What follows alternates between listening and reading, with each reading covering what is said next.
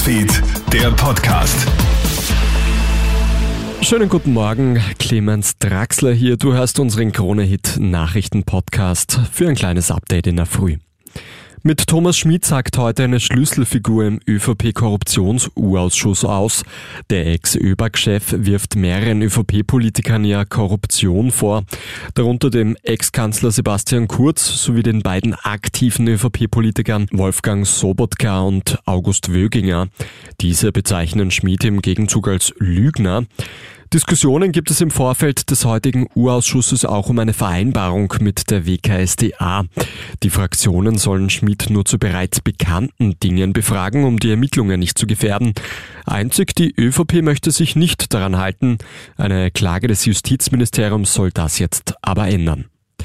Nach den schweren Krawallen in Linz herrscht nach wie vor Aufregung. Rund 200 Jugendliche haben sich ja in der Halloween-Nacht verabredet, um durch die Stadt zu ziehen, Passanten mit Böllern zu bewerfen und zu randalieren.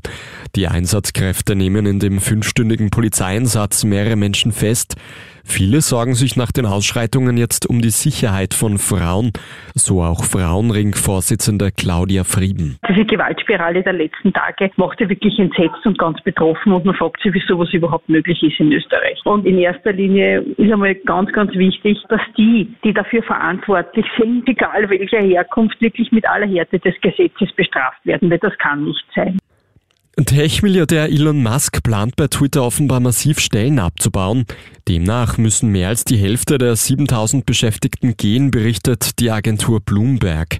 Die betroffenen Mitarbeiterinnen und Mitarbeiter sollen noch diese Woche informiert werden.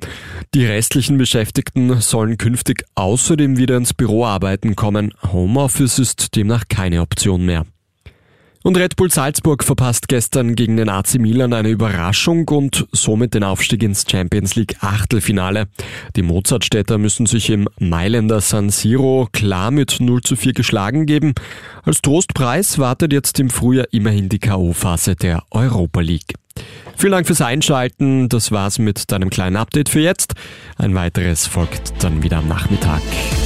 Krone Hit Newsfeed, der Podcast.